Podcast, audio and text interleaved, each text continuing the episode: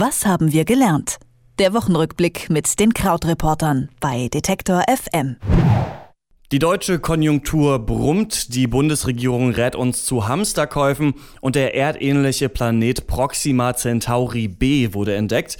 Das waren drei der großen Themen in dieser Woche und Krautreporter Christian Fahrenbach erklärt uns, was wir aus ihnen gelernt haben. Hallo Christian. Hallo. Der Bund hat im ersten Halbjahr 2016 Gewinn gemacht. Zusammen mit Ländern und Gemeinden sind rund 18,5 Milliarden Euro mehr eingenommen worden als ausgegeben. Dann können wir doch jetzt erstmal aufhören mit dem Steuerzahlen, oder? Was haben wir da gelernt? Ja, das können wir sofort einstellen und von den großen gesparten Geld leben. Nee, natürlich leider nicht. Es gibt gleich zwei Einschränkungen. Die eine kommt direkt vom Statistischen Bundesamt. Die Kollegen dort haben diese Zahl ja veröffentlicht, 18,5 Milliarden mehr. Und zwar die erste Einschränkung ist, dass im ersten Halbjahr immer diese Zahl ein bisschen höher ist. Im zweiten Halbjahr wird sie dann niedriger. Aber nichtsdestotrotz gibt es ja erstmal einen Plus. Aber wir haben ja auch aus den ganzen Jahren und Jahrzehnten vorher auch eine gehörige Summe Schulden eh aufgetürmt. Wobei man ja immer sagen muss, dass diese Debatte ja sehr engagiert geführt wird immer. Ja, wir brauchen einen ausgeglichenen Haushalt und man darf nicht mehr ausgeben, als man verdient.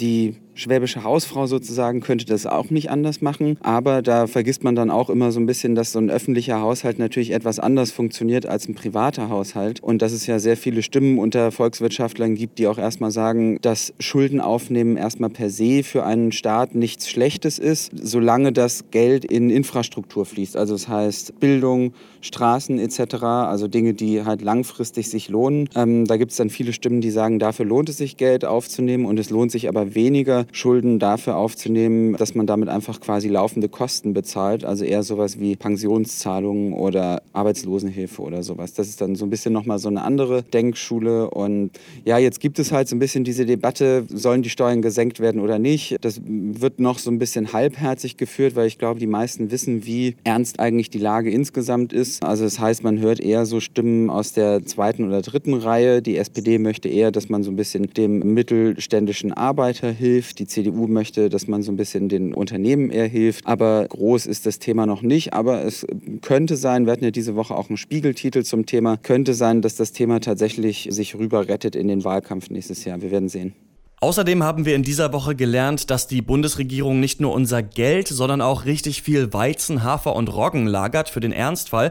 Das ist der staatliche Teil vom Konzept zivile Verteidigung, das in dieser Woche nach 20 Jahren zum ersten Mal erneuert und von der Internetöffentlichkeit auch schon durch den Kakao gezogen wurde. Warum eigentlich? Das ist tatsächlich eine gute Frage, warum das jetzt ausgerechnet dieses Mal solche Wellen geschlagen hat. Denn diese Empfehlung, dass man als Privatmensch vorsorgen solle für den Ernstfall, die gibt es schon ganz lange. Also die gab es auch schon zu Zeiten des Kalten Krieges, aber sie wurde eben auch lange nicht mehr vom Staat erneuert. Also das ist vielleicht so ein Teil der Irritation, die da jetzt ausgelöst wurde. Es wurde ja gesagt, letztlich man solle für zehn Tage Essen bereithalten, für fünf Tage Trinkwasser, zusammen mit so ein paar anderen Empfehlungen. Naja, und bei den staatlichen Sachen, das ist letztlich ja auch kein Geheimnis, dass es diese Lager gibt, aber trotzdem ja immer wieder interessant. Also bei den Recherchen für, für den Newsletter bei uns bei Krautreporter bin ich da nochmal dann so drauf gestoßen. 440.000 Tonnen Weizen das ist natürlich eine Menge, 140.000 Tonnen Hafer und 50.000 Tonnen Roggen und mehr als 100 Hallen in Deutschland gibt es, wo das mehr oder minder geheim gelagert ist, wo es dann auch immer wieder darum geht, wer bekommt die Ausschreibung dafür, wie wird sichergestellt, dass das frisch bleibt da drin. Und man sagt eben, es ist sinnvoller, Weizen und Hafer so als Korn zu lagern, weil das Mehl natürlich schneller verdirbt. Und das ist natürlich erstmal auch einfach faszinierend, weil das ja eigentlich so was Archaisches ist, dass der Staat sowas für einen bereithält in einem Land wie Deutschland.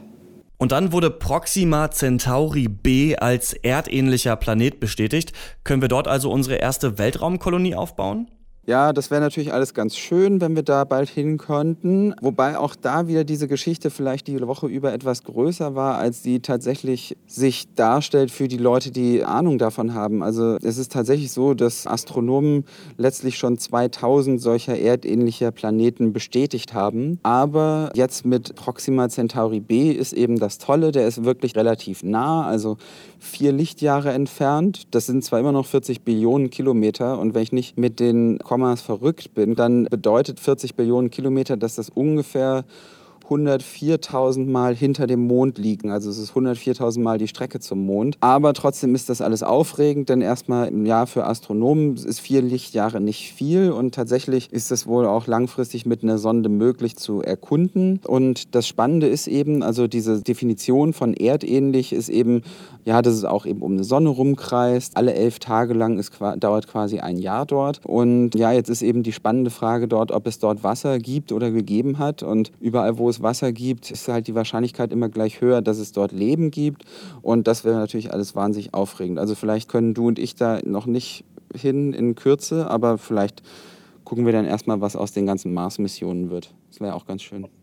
Christian Fahrenbach von den Krautreportern hat uns erklärt, was wir gelernt haben aus den 18,5 Milliarden Euro Gewinn, die der Bund im ersten Halbjahr 2016 verbucht hat, den empfohlenen Hamsterkäufen der Bundesregierung und der Entdeckung des erdähnlichen Planeten Proxima Centauri b. Danke, Christian. Jo, viele Zahlen heute. Bis dann. Tschüss. Was haben wir gelernt? Der Wochenrückblick mit den Krautreportern bei Detektor FM.